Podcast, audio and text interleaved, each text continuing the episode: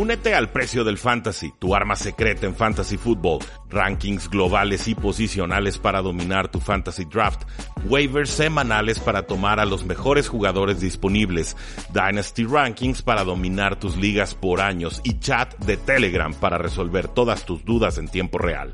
Visita stam.store diagonal precio NFL o da clic al link en este episodio para suscribirte.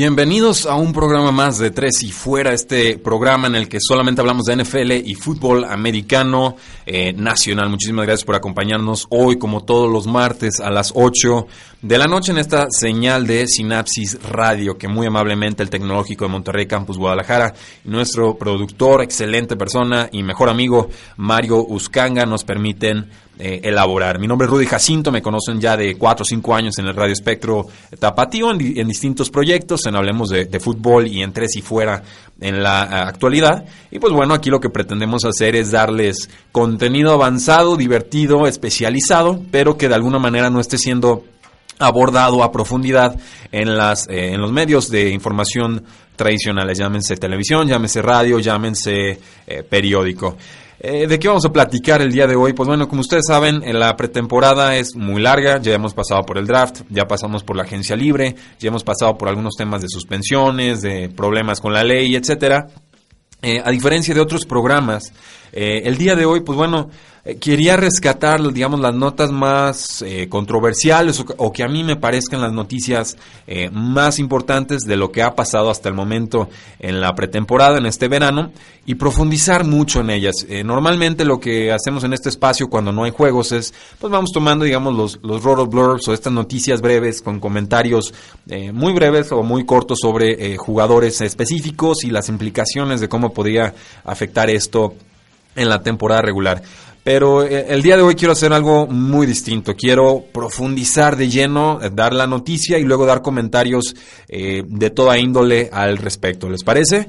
de ser así, pues bueno, quiero abrir la mesa, la discusión, el tema. Ya saben que aquí pueden intervenir ustedes en tiempo real en nuestra plataforma de Sinapsis Radio, donde tenemos el Facebook Live, en Twitter como arroba paradoja NFL o en nuestra página web tresyfuera.com. Y quiero abrir la mesa con el tema de James Winston, este mariscal de campo, está entrando a su cuarto año, eh, jugador eh, talentoso, primera selección de draft hace varias eh, temporadas.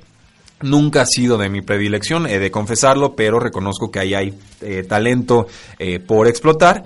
Pero habíamos comentado en semanas anteriores que el jugador estaba siendo investigado por un tema de acoso sexual o, de, decían manoseo a una conductora eh, Uber en un incidente que se dio por ahí de inicios del 2016. Hay novedades al respecto en una declaración. Eh, la NFL, pues bueno, ya suspendió oficialmente tres juegos a James Winston por violar la política de conducta para personal o jugadores de la NFL. Winston, pues no va a hacer una apelación después de llegar a un acuerdo con la liga y en una eh, declaración oficial, Winston básicamente aceptó que sí fue eh, culpable de este incidente en marzo del 2016. Cito, es poco característico de mí y me disculpo de forma genuina, decía Winston. Después comentó que ha eliminado el alcohol de su vida. Vamos a, profundizar un poco en esto. Primero las implicaciones, y lo habíamos comentado en otro momento, Ryan Fitzpatrick seguramente será uno de los mariscales de campo suplentes más experimentados y capaces de toda la NFL, pero la suspensión es muy inoportuna porque van a jugar contra Nueva Orleans, luego van contra las Águilas de Filadelfia y después se enfrentan a los Pittsburgh Steelers. Entonces, si ya los tenía como... Eh, tres juegos que deberían de perder los Tampa Bay Buccaneers, según mis pronósticos, sin su mariscal de campo titular, pues mucho menos esperaría eh, producción importante de este eh, equipo. Pero bueno, eso en cuanto a lo del emparrillado. La NFL también eh, profundizó, comentó que si James Winston, este mariscal de campo de Tampa Bay, comete más o futuras violaciones a la política de conducta de jugadores, podría recibir disciplina más si sustancial o significativa, incluyendo posiblemente ser excluido de la NFL.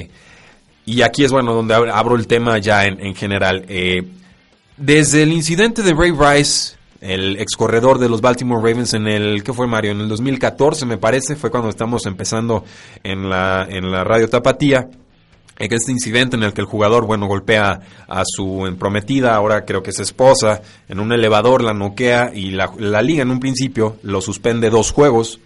Después se filtra el video, nos asustamos todos, decimos cómo es posible que solo le dieron dos juegos a este desgraciado, eh, y luego le suben el castigo. Desde entonces, según la NFL, su política de conducta hacia, o más bien de política de conducta para jugadores en el tema de acoso o de violencia eh, intrafamiliar iba a ser de cero tolerancia, iba a implicar por lo menos seis juegos de suspensión en el primer incidente y cualquier violación futura podría ya eh, recaer en una suspensión eh, permanente de un año o, incluso de, más tiempo. Mi crítica, mi crítica es que desde que se hizo esa política en realidad no se ha implementado. Aquí tenemos un clarísimo caso de un jugador que está cometiendo eh, incidentes de acoso sexual. Por la razón que ustedes gusten y manden, el jugador dice que estaba ebrio. Eso no lo disculpa, por lo menos no, no me parece a mí, eh, que, lo, que lo disculpe de alguna manera.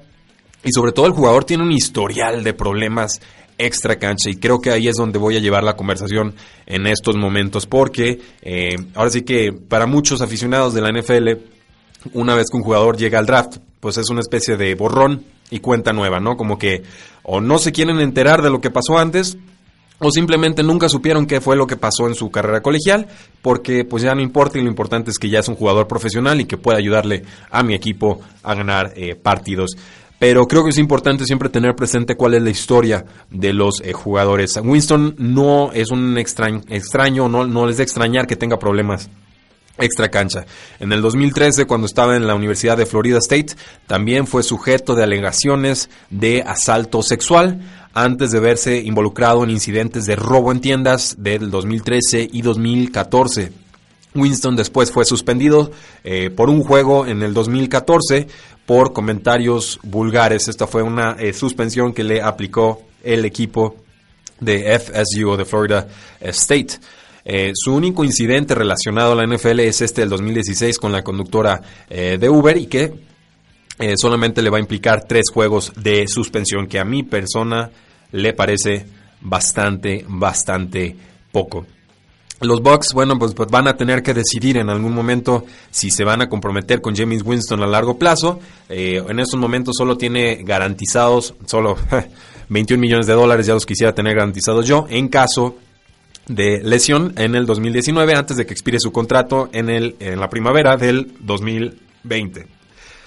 Esto pues bueno, es, como la implicación general, es el tema de, de, James Winston, es el tema de cómo esta conducta, a mi parecer, es eh, recurrente, a mi parecer no es una novedad, a mi parecer no debe de extrañarnos que este jugador esté eh, involucrado todavía en esta clase de problemas porque ese fue su historial colegial. Que los Tampa Bay Buccaneers decidieran que lo podían corregir, que lo podían salvar, que su talento era demasiado bueno para dejarlo pasar, etcétera, no implica que lo que sucedió en su carrera colegial no tenga un impacto en lo que está sucediendo en estos momentos.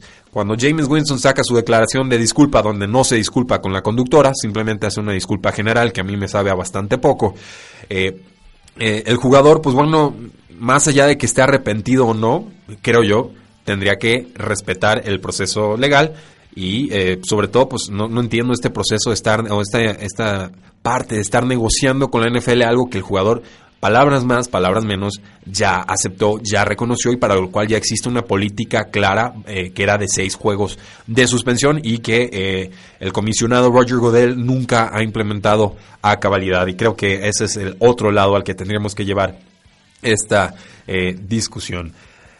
¿Qué más les puedo comentar al respecto? Creo que esta determinación de la NFL y disculpen que en esta ocasión me esté enfocando más en el proceso eh, de castigo de la NFL y no tanto en lo que pueda suceder o no en los emparrillados. Creo que esta determinación y sobre todo el proceso bajo el cual eh, James Winston logra que le pongan menos juegos de castigo revelan fallas sistémicas de la NFL como institución. En todos los niveles, en el proceso de investigación, en el proceso de castigo, en el proceso de manejo de medios, ¿Cómo se presenta esto a los eh, aficionados? En primera instancia, pues bueno, porque la NFL eh, no tiene o no parece tener la capacidad de enfrentar problemas eh, ante los medios, problemas con sus jugadores, etcétera, de una forma ordenada no parecen poder implementar esta política que se estableció desde diciembre del 2014 de conducta de jugadores, en la cual es obligatorio que los jugadores estén fuera seis juegos por violaciones, tales como las de James Winston. Pero va a recibir el jugador un castigo que es de la mitad de lo que debería ser por una primera infracción, porque ofreció una media disculpa, media no, y le dijo al comisionado que ya se iba a portar bien. Eh, lo siento, a mí esto me sabe bastante, bastante eh, poco, me sabe mal, me sabe amargo y me parece que la NFL está muy errada en su determinación. ¿A qué podemos comparar, por ejemplo, este castigo de eh, James Winston con otras violaciones que, pues bueno, no son precisamente de eh, acoso sexual o de, daño a, terceras personas, pero que sí fueron investigadas de forma muy importante y que la escala de castigos no parece tener una secuencia lógica. Por ejemplo, Tom Brady fue acusado de desinflar balones en el 2015 y pues no reveló en ningún momento que eh, él era culpable y no lo aceptó y decidió pelearlo hasta las últimas consecuencias. Pues bueno, esas últimas consecuencias implicaron una suspensión de cuatro juegos tras una muy larga, desgastante y prolongada batalla legal en la que perdió Tom Brady, en la que perdió Bill Belichick, en la que perdió el dueño de los Patriotas Robert Kraft, en la que perdió Roger Godel, en la que perdió la NFL, porque no hubo ganadores en una de las eh, de los escándalos deportivos que a mí parecer han sido más ridículos en la historia. Pero después, bueno, tenemos que hablar, por ejemplo, del pateador del ex, bueno, el ex pateador de los gigantes de Nueva York, Josh Brown, que fue acusado y que él aceptó en declaraciones posteriores haber asaltado repetidamente o golpeado repetidamente a su ahora ex esposa. Inicialmente lo suspendieron un solo juego en el 2016, antes de que la liga le aplicara los seis juegos de suspensión un año después. Sorpresivamente, para entonces, eh, pues Brown ya no estaba en ningún equipo de la NFL y su suspensión pues eh, fue inútil porque nunca se, se hizo válida. Ezekiel Elliott fue investigado por problemas con una exnovia. Eh, yo, de lo poco que pude leer al respecto, me pareció que el jugador no tenía mucha culpa, pero bueno, yo eso no me toca determinarlo a mí. Y la, el castigo fue de seis partidos Martavis Bryant, el ex receptor de los eh, Pittsburgh Steelers, ahora con los Oakland Raiders, suspendido todo el 2016 por fallar o reprobar o dar positivo en múltiples pruebas de doping eh, y esto fue la droga de marihuana. ¿Cuál es la lógica en todos estos castigos? Es eh, mayor violación, que supuestamente o que fuera más probable que no, que desinflaras balones que acosar sexualmente a una conductora de Uber es mayor violación que te guste fumar marihuana a que golpes a tu pareja en, un elevador. Eh, no, no lo entiendo. La, lógica de los castigos de la NFL, sinceramente, eh, me ha parecido aberrante desde hace varios años. Este tema para mí ya es, la gota que derramó el vaso. Y el problema de fondo es que Roger Godel es juez, parte y verdugo. No, no puede haber tanto poder en una figura. Eh, tan limitada en cuestiones judiciales o de justicia como eh, Roger Godel, que su trasfondo profesional es más de marketing y sin embargo aquí está haciendo labores de juez, parte y verdugo. Eh, no, es el gran decididor y pues a mí no me gusta como decide Roger Godel, que este, estaría peleado con el, el, comisionado de hockey como el peor de los Estados Unidos. Si les parece, vamos a nuestra primera pausa comercial y seguimos platicando de este y otros muy buenos temas.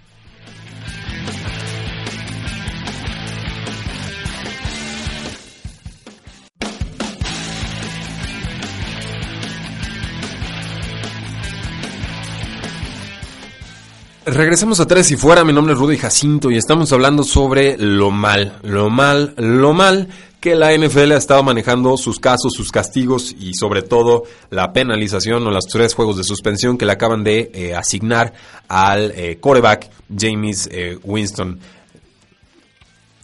aquí en este tema, pues bueno, estamos platicando sobre cómo Roger Godel eh, pues no, nos gusta como ha estado decidiendo, legislando desde hace bastante tiempo. Se ha vuelto una, figura bastante impopular que los dueños han mantenido porque pues están generando más dinero que antes y pues mejor no moverle eh, a las cosas. Pero, eh, ¿qué les puedo comentar? hablando específicamente sobre las prioridades de la NFL en, materia de castigos, suspensiones, etcétera. Eh, y esto pues es un tema más general, ya no se habla de un receptor, ya no se habla de un mariscal de campo, ya no se habla de un corredor en específico, sino de la comunidad o del pueblo o de la hermandad de la NFL como tal. Hace un mes, los dueños pasaron una regla designada o planeada para evitar que los jugadores doblaran o, se hincaran en el campo mientras sonaba el himno nacional. Una regla que supuestamente fue motivada, por lo menos en parte, por un deseo de saciar eh, la tempestad que representa el presidente de los Estados Unidos, Donald Trump. Eh, la liga ni siquiera supo manejar este tema, presentó una propuesta, una ley, un acuerdo, etcétera, en la que nunca consultó a la sociedad o la asociación de, jugadores y, eh, pues bueno, cosas como estas hacen que como aficionado sea muy difícil disfrutar, divertirse y querer a la NFL. ¿Por qué involucro el tema de la de o no la rodilla o esta nueva política de la NFL versus eh, lo que está sucediendo con James Winston o otros casos de eh, golpeo, de, acoso sexual. Porque eh, tengan la total seguridad de que la NFL va a castigar a aquellas personas que decidan hincarse en el campo.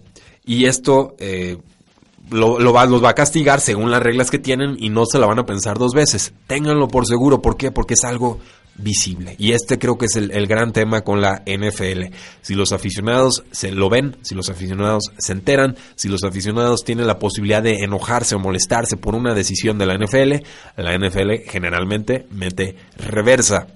Y eso es lo que está sucediendo aquí con el tema del himno nacional o la bandera. El tema este de James Winston, pues como que con tres juegos creen que el público ya no se va a enojar tres juegos, pues son más que uno, son más que dos. La gente no sabe a ciencia cierta que el castigo debe ser de seis sí o sí, o sea, golpear a una persona o hacer acoso sexual a una persona no merece mayor perdón, por lo menos eh, a mi parecer.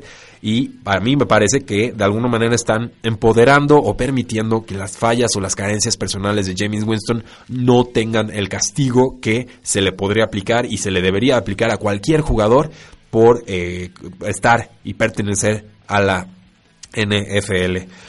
Los Tampa Bay Buccaneers probablemente te empiecen 0 y 3. Eh, va a tener dos años más James Winston con los eh, Tampa Bay Buccaneers, pero conductas como estas a mí sí me crean, generan y me implican severas dudas sobre si James Winston realmente puede o tiene la materia gris o la actitud o el coraje o la valentía o la formación para ser un mariscal de campo franquicia en la NFL. Es un mariscal de campo que da destellos de gran talento, los mezcla con decisiones verdaderamente malas, es una especie de Brett Favre diluido, a mi parecer, pero eh, pues va a tener, o la creo que la NFL le va a dar todas las posibilidades del mundo para restaurar su imagen y revivir su carrera, porque pues fue una primera selección de draft, y eso implica mucho, y eres la cara de una franquicia, y la NFL no va a querer que esto acabe mal. Esos son mis comentarios sobre James Winston. No son absolutos, es lo que yo pienso, es lo que yo he reflexionado. Con todo gusto podemos seguir platicando de esto en otros eh, espacios. Hablemos ahora entonces de Des Bryant. Y les dije que iban a ser temas más selectos y más profundizados. Eh, Des Bryant, su mejor temporada podríamos decir que fue eh, en el 2014 una temporada en la que atrapó 88 pases para 1.320 yardas y 16 touchdowns, devastando a defensivas por completo y terminó como el cuarto mejor o más productivo jugador según eh, Football Outsiders, por lo menos en el aspecto ofensivo. de ahí en adelante, pues bueno, una caída, eh, ahora sí que sin paracaídas, se saltó al abismo y creo que todavía no ha terminado de tocar fondo una caída estrepitosa para un jugador que atrapó 41 touchdowns entre 2012 y 2014, pero eh, a pesar de que hay equipos en la NFL que necesitan receptores, eh, no parece que el valor de Des Bryant valga o, que esté alto en estos eh, momentos. ¿Cuál es el, eje o el, problema de Des Bryant? Creo que su capacidad como receptor número uno ha disminuido bastante. Creo que es evidente para cualquiera que esté eh, vigilando que esté al pendiente de lo que está sucediendo en la NFL. Y pues bueno, eh, también me parece que ya su, su maridaje o su relación que tenía con Dak Prescott no era del todo conduciva para el éxito, por lo menos en cuanto a estilos de juegos, no, no hablo específicamente de que el mariscal de campo se llevara bien o se llevara mal con eh, el receptor. Pero hubo una cirugía de pie en el 2016 que le quitó mucha explosividad a un jugador que no, tenía mucho margen de maniobra para perderlo porque Des Bryant en realidad nunca ha sido un receptor que genere separación. Es más, un jugador que te ganaba situaciones competidas, pases 50-50, esos, eh, ahora sí que meterse codazos y ganarle al otro jugador. Y pues bueno, fue la, según Pro Football Focus, fue la segunda peor amenaza profunda de toda la NFL el año pasado, atrapando solamente 4 de 19 pases que le lanzaron de 20 o más yardas. Es un estilo de juego retro, un estilo de juego eh, tradicional, digamos, el, ese jugador grandote, fuerte, poderoso, que no genera tanto espacio, pero que si le lanzas la pelota te puede hacer una jugada grande. Ese tipo de receptor creo que está siendo cada vez más desfasado de la NFL. ¿Y por qué digo esto? Porque hay dos, eh, digamos, árboles genealógicos de coaches que están creciendo, proliferando en la eh, NFL y, podríamos hablar del estilo de trabajo de Andy Reid, que ha dejado escuela en la NFL, podríamos hablar de Kyle Shanahan, que obviamente también es una mente ofensiva brillante, y también podemos hablar de Sean McVay, el head coach de Los Ángeles Rams, eh, y todas estas personas, todos estos eh, entrenadores se caracterizan por la forma tan versátil en la que logran utilizar a sus receptores tienen jugadores eh, arquetípicos, buscan cosas muy específicas de sus receptores y en vez de estar buscando eh, forzar pases de 80, 90, 100 pases a un solo receptor, pues mejor distribuyen juego y así pueden explotar las posibilidades defensivas que les ofrecen los eh, rivales. Entonces, creo que al, al, ver el éxito que están teniendo equipos como los Kansas City Chiefs, como los Ángeles Rams, eh, o, como por ejemplo con, con Kyle Shanahan, que ahora está teniendo mucho éxito con los San Francisco 49ers, pues creo que la NFL está tomando nota y que esto reduce el mercado para jugadores del estilo de juego de Des Bryant. Sin embargo, sí hay equipos que todavía utilizan a este tipo de jugadores. El caso específico de los Oakland Raiders que firmaron a Jordi Nelson, que era el receptor de los eh, Green Bay Packers. Lo firman por dos años, 14.2 millones de dólares, pesa que se vio bastante mal la temporada pasada con un mariscal de campo suplente. Pues bueno, creo que los dos jugadores se parecen en, estos momentos de su carrera. Después, bueno, tenemos a Michael Crabtree, que tiene más agilidad que Des Bryant, pero también es un jugador ya veterano que de alguna manera es un receptor de posesión. A él le ofrecieron 13 millones de dólares garantizados eh, los Baltimore Ravens en marzo. Y es más, hasta los mismos Baltimore Ravens intentaron firmar a Des Bryant a un contrato multianual a finales de abril, pero eh, no aceptó el contrato porque el jugador quería un contrato a un año y los Ravens por situaciones de salario no se lo podían ofrecer. Entonces prefirió Des Bryant apostar a futuro, arriesgársela, no aceptar ese contrato multianual que le daba, según a su parecer, un, valor de, de mercado menor de lo que realmente vale. Y esta es la situación en el impasse en el que nos encontramos. Des Bryant fue soltado tarde por los eh, Vaqueros de Dallas. Des Bryant eh, tiene todo en contra para firmar en estos momentos. Los equipos creen que tienen eh, llenos sus rosters. Prefieren darle oportunidades a receptores jóvenes. Prefieren vamos, prefieren eh, jugar con, receptores a los que ya les pagaron mucho dinero. No hay espacios disponibles para Des Bryant y esa es una realidad. Va a tener que haber alguna lesión, va a tener que haber alguna situación, una suspensión, etcétera, para que un equipo levante la mano y diga, sí, yo le voy a pagar a Des Bryant 8, 9, 10 millones de dólares por un solo año y que eh, me logre eh, fortalecer una ofensiva, porque además es un jugador de una personalidad muy mercurial, entonces también puede ser complicado tenerlo en los vestidores.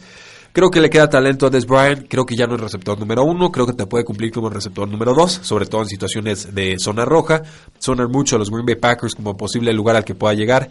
Eh, tiene muchos receptores, no, no lo tengo tan claro, pero en general, creo que Des Bryant no va a firmar hasta dentro de uno o dos meses. Para que esperen todos eh, con toda tranquilidad. Eh, creo que hay futuro con Des Bryant, pero no creo que lo vayamos a determinar o saber a ciencia cierta eh, en los próximos días. Si les parece, vamos a nuestra segunda pausa comercial y regresamos a Tres y Fuera.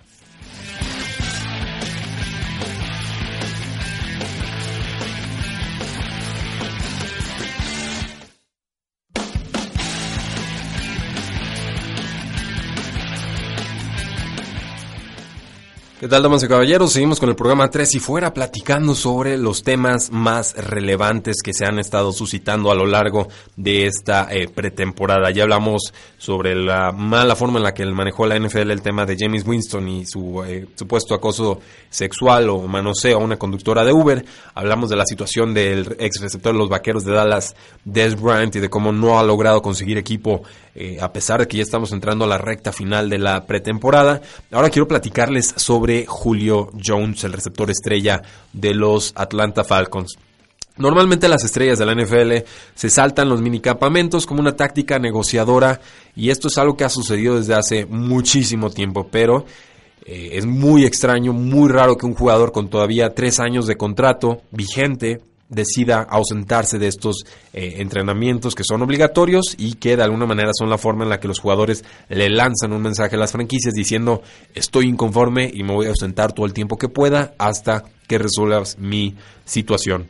El último jugador que hizo algo parecido era Cam Chancellor, el ex safety de los Seattle Seahawks, un jugador que eh, tristemente pues se ha retirado y los que están suscritos al podcast de Tres y Fuera en iTunes, en ebooks o en otros espacios, pues ya habrán escuchado mis comentarios eh, al respecto. Los fuimos el programa el lunes eh, pasado. El caso de Cam, Chancellor, bueno, pues él se ausentó 53 días de entrenamientos obligatorios, incluyendo dos juegos de temporada regular y regresó eh, a, pesar de no haber firmado un nuevo contrato con los Seattle Seahawks eh, y a pesar de que los Seattle Seahawks iban con un récord de cero ganados y dos eh, perdidos. Es aún más extraño que Julio Jones esté ausentándose de entrenamientos en estos momentos porque pues es uno de los jugadores más reservados, más callados, menos divas de toda esta camada de receptores en el siglo XXI y es una posición que se presta mucho para que los jugadores se, sean divas, hashtag Terrell Owens, pero eh, a pesar de que Julio Jones ha dado declaraciones en sentido contrario, eh, se nota que está inconforme con su contrato. Eh, Julio Jones, por talento, es uno de los dos, tres mejores receptores de toda la NFL y sin embargo en estos momentos tiene el salario número 8 más alto para la posición. Se encuentra detrás de receptores como Antonio Browns con los Pittsburgh Steelers, Mike Evans de los Tampa Bay Buccaneers, de Andre Hopkins de los Houston Texans, Sammy Watkins que estaba con Buffalo, lo estuvo con los Ángeles, eh, los Ángeles Rams y después ahora con Kansas City Chiefs, un contratazo. Detrás de Jarvis Landry, un receptor slot de los Delfines de Miami que está ahora con los Cleveland Browns. Detrás de AJ Green que sería su compañero de generación de draft. Eh, receptor de los Cincinnati Bengals, y detrás incluso de Devontae Adams, que es un buen receptor de los Green Bay Packers. Eh, obviamente, pues bueno, se entiende por qué podría estar molesto el jugador ha habido una brecha entre el, talento y la compensación que ha estado recibiendo Julio Jones eh, por las tendencias financieras recientes. En el 2015, cuando Julio Jones firmó su extensión de 5 años que incluía 47 millones de dólares garantizados y un máximo de 71.25 millones de dólares en el contrato, el tope o el espacio salarial de la NFL era de 143.3 millones de dólares. Desde entonces a la fecha, ahora estamos en 177.2 millones de dólares, que es un aumento de casi 24% eh, comparado a hace tres años. Esto significa que hay más dinero, más pastel para que se puede repartir y que proporcionalmente los contratos que estaban eh, fijados según la tendencia o el espacio salarial anterior pues obviamente se va diluyendo. Cuando Julio Jones firmó su contrato en el 2015, su salario promedio anual, que era, era el, casi el 10% de, de lo que los Falcons podían gastar esa temporada.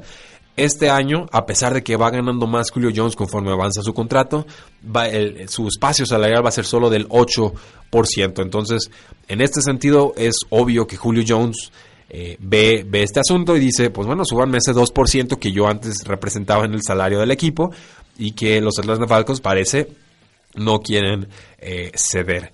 Entonces, eh, si hicieran ese ajuste los Atlanta Falcons, si dijeran, órale, va, te vamos a dar el 10% del, del, espacio salarial actual en vez del 10% que era lo que representabas antes, estaría cobrando Julio Jones 17.6 millones de dólares y con esto fácilmente se convertiría en el receptor mejor pagado de toda la NFL. Entonces, ¿cuál es la novedad o lo extraño aquí? ¿Por qué lo menciono esto? Es normal que los jugadores se peleen y que se ausenten de entrenamientos y protesten por más dinero. Aquí lo extraño es que Julio Jones lo haga con tres años todavía en su contrato. Y lo, lo complicado de esto, saludos a Rodrigo Solórzano que se acaba de conectar, lo complicado de esto es que si los Atlanta Falcons le conceden su deseo, si a pesar de que le quedan tres años de contrato le ofrecen ese dinero, ¿cuál va a ser el precedente para futuras estrellas? Es decir, esta negociación entre Julio Jones y los Atlanta Falcons no es solamente entre Julio Jones y los Atlanta Falcons. Eh, estoy seguro que los receptores estrellas están fijándose a lo que va a ser el desenlace de este complicado caso. Y la realidad es que aunque los Atlanta Falcons le quieren ofrecer más dinero, en estos momentos no tiene mucho espacio. Le acaban de ofrecer a Matt Ryan un contrato de 5 años, 100 millones de dólares garantizados y que un contrato que puede valer hasta 150 millones. Y con esto se convirtió en el jugador mejor pagado de la eh, NFL. Hay jugadores como el tackle defensivo Grady Jarrett, que ha sido muy importante la línea defensiva de Atlanta, que va a ser un agente libre después de esta temporada, al igual que el tackle izquierdo Jake Matthews, al igual que el safety eh, fuerte o el strong safety Ricardo Allen, al igual que el versátil corredor Devin Coleman. Estamos hablando de un equipo que tiene poco espacio salarial y tienen por lo menos a cinco jugadores claves que no va a poder conservarlos a todos, pero que eh, complican muchísimo más la negociación o la propuesta que Julio Jones le está planteando a su eh, equipo. Entonces, creo que la negociación entre Julio Jones y los Atlanta Falcons puede reconfigurar la forma en la que superestrellas hacen negocios en la NFL. Es normal que los jugadores que se les está acabando el contrato se quejen, pero no es normal hasta el momento que lo hagan con tantos años en su contrato.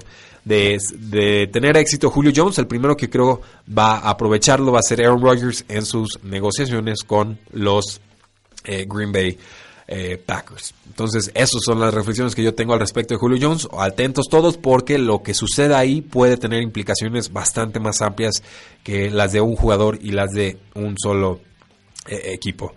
Y pasamos entonces al tema de los Patriotas de Nueva Inglaterra, un equipo que se quedó a una Ave María de por lo menos forzar el tiempo extra en el Super Bowl eh, anterior y que desde entonces, pues bueno, han tenido una serie de sucesos o temas alrededor de ellos muy impropios de una franquicia que por lo general se comporta bastante bien en los off-seasons, que es muy hermética y que no parece filtrar en ninguna clase de controversia eh, a los medios. Eh, lo primero es que los Patriotas han tenido temas complicados. El más reciente sería el, el Deflategate, o este asunto de los balones desinflados que duró casi dos años, pero ha sido una pretemporada bastante caótica para los defensores del campeonato de la AFC. Y pues aquí les van todos los puntos que yo encontré al respecto. Primero, que minutos después de que los Patriotas pierden el Super Bowl, Gronkowski, el ala cerrada estrella de los Patriotas, anuncia que eh, iba a tomarse algunos días antes del NFL Draft para decidir si iba a regresar o no a jugar. O sea, el jugador estaba contemplando el, retiro y eh, al, hacerlo, pues también estaba tratando de negociar alguna especie de extensión con el eh, equipo.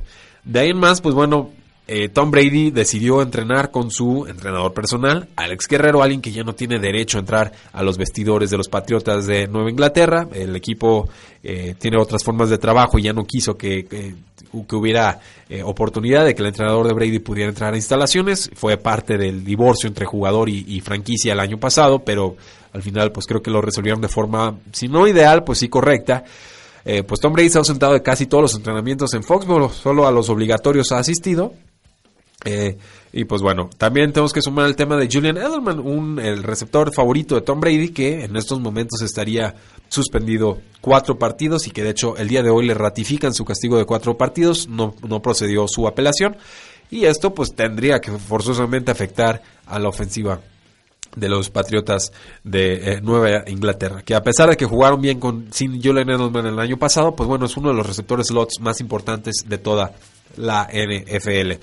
Sumado a todo esto, pues bueno, los Patriotas perdieron a un mundo de jugadores. Perdieron a Daniel Mendola, que jugó muy bien en la postemporada. Perdieron a Malcolm Butler, que de forma inexplicable no jugó en el Super Bowl. Perdieron a Brandon Cooks, que fue cambiado a Los Ángeles Rams, su amenaza profunda velocista.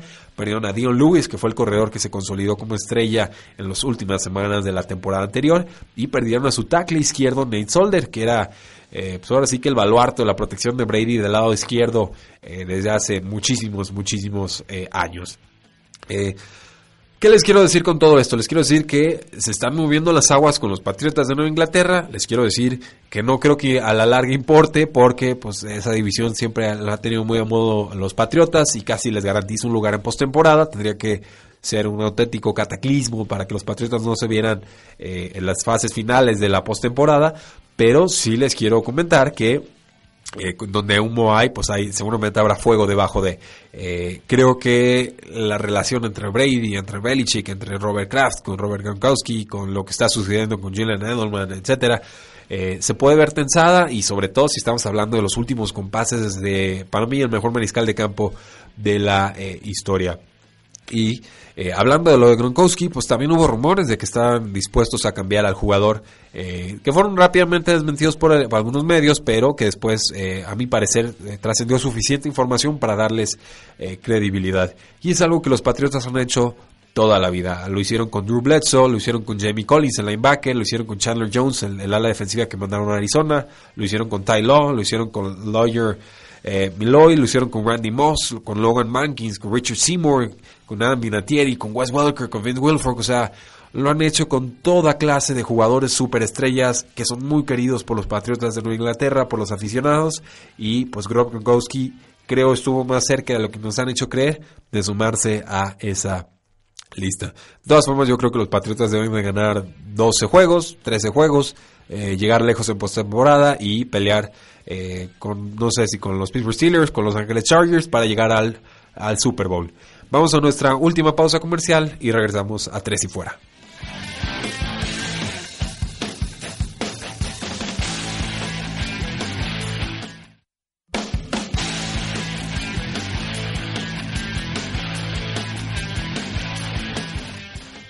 Ahora sí, damas y caballeros, habiendo agotado los temas a profundidad de James Winston, de, de eh, de Des Bryant, de Julio Jones y de los Patriotas de Nueva Inglaterra, pues procedemos a hablar de todo lo que ha sucedido en materia de suspensiones en la NFL porque eh, creo que se emocionó la liga y empezó a soltar una tras otra, tras otra, tras otra en esta eh, semana.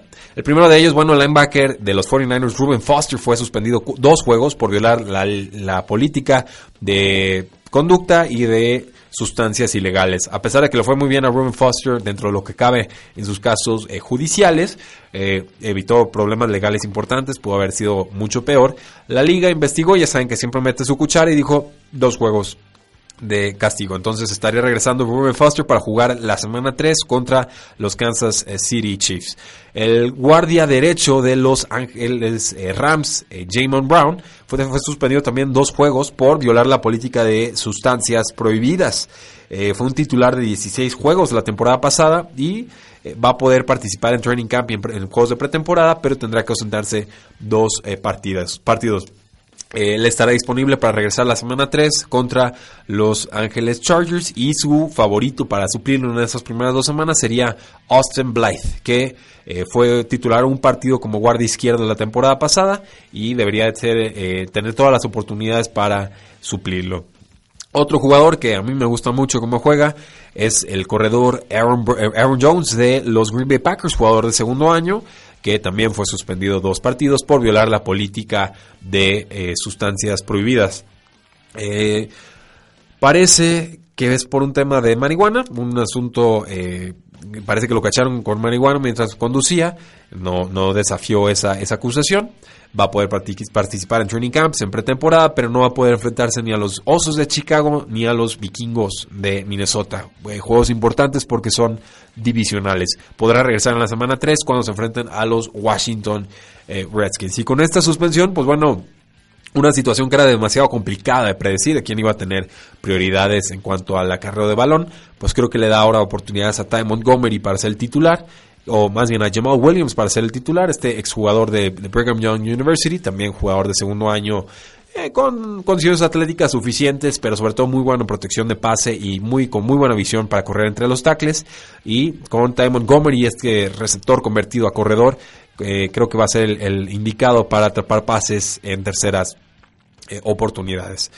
El linebacker de las Águilas de Filadelfia, Nigel, Bradham, Nigel Bradham, fue suspendido un juego por violar la política de conducta de jugadores de la NFL. Esto después significa que no va a poder jugar contra los Atlanta Falcons en el juego de debut de la NFL en el septiembre 6. Y esta suspensión se deriva de un, eh, un asunto de golpeo.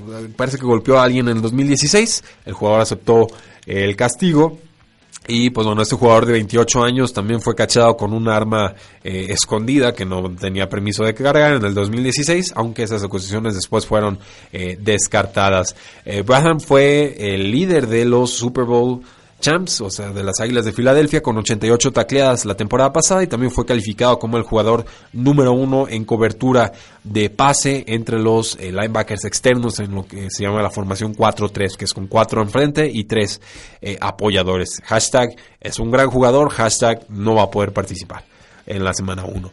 El corredor de los Indianapolis Colts, Robert Turbin, también fue suspendido cuatro juegos por violar la política de, sustancias indebidas. En este caso sí fue por una eh, sustancia que le mejoraba el rendimiento eh, deportivo, lo que se llaman PEDs. Y pues bueno, él mismo reveló la, noticia, se disculpó en Twitter y este jugador de 28 años eh, no dijo porque qué, fue la sustancia por la cual dio positiva, pero pues bueno, sí parecía arrepentido y es un jugador muy fuerte, o sea, absurdamente fuerte. Sí, sí me explico que estaba consumiendo sustancias que no debía porque los bíceps los tenía eh, de una forma escandalosa. Pero eh, esta suspensión de cuatro juegos le va a poder dar más oportunidad al jugador de segundo año Marlon Mack y sobre todo a los novatos Nihem Himes, que es muy bueno atrapando pases, y a Jordan Wilkins, que mientras más lo veo más me gusta. Un jugador que yo creo fácilmente se puede convertir en el corredor de primeras y segundas oportunidades de los eh, Indianapolis Colts. Eh, hablamos de Ken Chancellor y de su, eh, ahora sí que retiro de la NFL. Solo me faltó comentar en el programa de lunes, y lo hago en este espacio, que, eh, pues bueno, esto se deriva de una lesión, y al ser derivado de una lesión, el dinero que el jugador tenía garantizado se hace válido. O sea, tu contrato, si, si te retiras por una lesión, si no te dan de alta un equipo, eh, están obligados, contractualmente obligados en general, de ofrecerte dinero importante. Entonces creo que Chan Chancellor va a tener que pesar en los libros de los Seattle Seahawks esta temporada y también en la temporada eh, siguiente. A modo de cierre sobre su carrera, pues bueno, participó en cuatro Pro Bowls, forzó 21 entregas de balón en 93 partidos en los que fue titular y pues tendrá que ser reemplazado por Bradley McDougall como el nuevo strong safety del equipo. Y todavía no sabemos qué va a pasar con el otro safety, Earl Thomas, quien sigue en rebeldía y el equipo no le ha ofrecido un contrato de extensión. Eh, el presidente de los Packers, Mark Murphy, dice que espera tener una extensión pronto con eh, Aaron Rodgers, una extensión de contrato. Los Packers han estado platicando con Rodgers desde el Combine, pero no han avanzado mucho. Eh, parece que sí le tocaría ya una actualización de contrato, ya que el contrato actual lo firmó en el 2013 y le paga apenas 41.7 millones de dólares en las próximas dos eh, temporadas. Es decir, un poquito más de 20 millones de dólares cuando los contratos más altos ya están pagando 30. Rodgers va a cobrar más de 30 millones de dólares, va a ser el jugador mejor pagado de la NFL, solo es cuestión de cuándo, cómo y dónde. Eh, la NFL aplicó un castigo al ex dueño de las Panteras de eh, Carolina, eh, Jerry Richardson, un castigo de 2.75 millones de dólares, tras una investigación sobre su conducta en el ámbito laboral. ¿Quieren que seguir hablando de cómo la NFL maneja mal sus castigos y no revela toda la información que debería? Pues bueno, pregúntense por qué el dueño de las Panteras de Carolina estuvo obligado a vender a su equipo. eran acusaciones públicas, pero realizaron eh, investigaciones privadas y no van a revelar de qué se eh, trató. y recordar también que las pantallas de Carolina ahora le pertenecen a el que a esta persona que maneja fondos de inversiones muy fuertes, David eh, Tepper. Y esto sucedió desde mayo. En otras noticias menos relevantes, Jay Cutler comentó que probablemente ya terminó de jugar fútbol americano. Y tres y fuera, y yo en específico creo que probablemente tiene razón. Eh, ya estaba retirado, lo rescataron los Miami Dolphins, no se notaba que no tenía muchas ganas de jugar o que no se aprendió bien el libreto de jugadas o que no había química con los jugadores. Eh, por la razón que ustedes gusten y manden, pues fue, fue bastante gris su paso por eh, la bahía de Florida.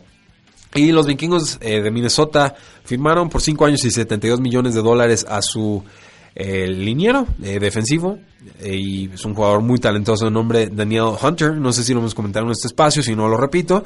40 millones de dólares garantizados, incluyendo un bono de, por firmar de 15 millones de dólares.